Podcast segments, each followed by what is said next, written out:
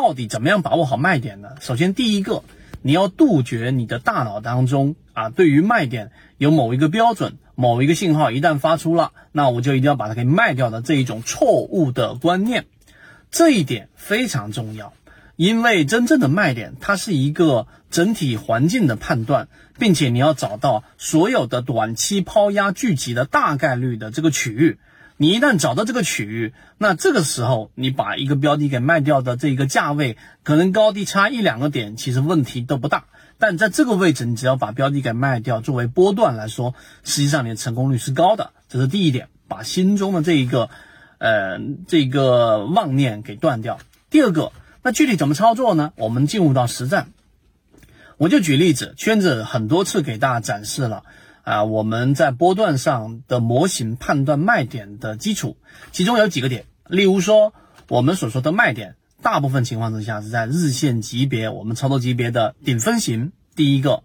第二个呢前压，就前面形成一个波峰，对吧？然后这个波峰的高点，实际上很大程度上影响着下面的一次的一个高点的一个卖点，所以前面的高点，前面一个波峰的高点，它很大概率是影响到了我们所这一次卖点的把握。也就是说，当一个标的这一波上涨出现了一个顶分型或者是滞涨，那么它遇到的正好是前面的那一波波峰的一个高点，这种情况是可以去。在小级别上去把握，然后把一个标的给卖在一个相对安全的位置的，它不是每一次都是，但是呢，可能十次当中有七次、有八次，它在这个地方上都会遇到调整。所以，如果你考虑做波段，在遇到前压的情况之下，滞涨出现次级别的一种分型、顶分型，你都没有离场，这是你的操作上的一种呃波段上的一种问题。这是第二个，第三个就是筹码。也就当一个标的如果上涨过程当中遇到一个比较密集的筹码峰，这也是一个卖点。第三点，第四点就是当日线级别出现日线级别的顶分型的时候，其实很多标的已经调整了。那我们的这一种筛选的选项呢，就是我要把它从日线级别跳到次级别或者小级别，也就三十分钟或者六十分钟。圈子常说的交易模型当中，十五分钟级别是一个非常重要的短期判断这个卖点的一个时间周期。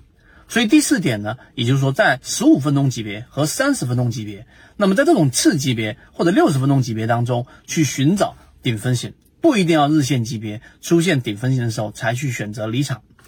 最后做一个补充，那就是如果你认为说好像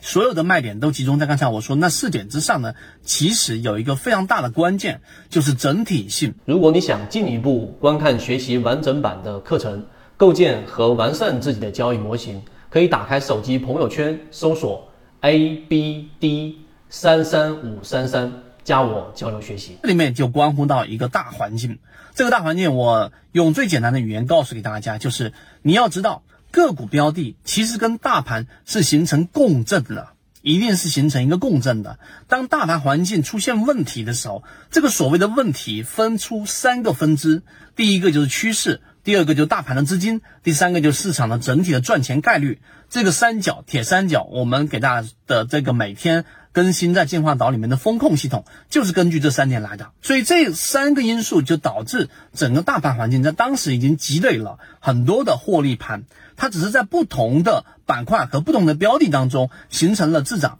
而我们作为个人交易者，我们永远盯着就是那么两三个标的，你没有办法宏观的看到所有的市场的强势标的出现了滞涨，出现了回调，出现了快速调整。所以很多这一种老股民他喜欢去看。这个八零去看这一个龙虎榜，去看这一个榜单，就是要找到那些快速调调整的这些标的。但我们作为圈子的模型，其实不用，就用刚才我说那几点归于大盘的这个因素。所以最后我补充的这一点，就是当大盘整体的获利盘已经比较高了，这个不是靠感觉的，而是用刚才我们所说的这几个呃标准。那当大盘出现问题的时候，好。个股标的，我才去考虑刚才我们说那些因素，这是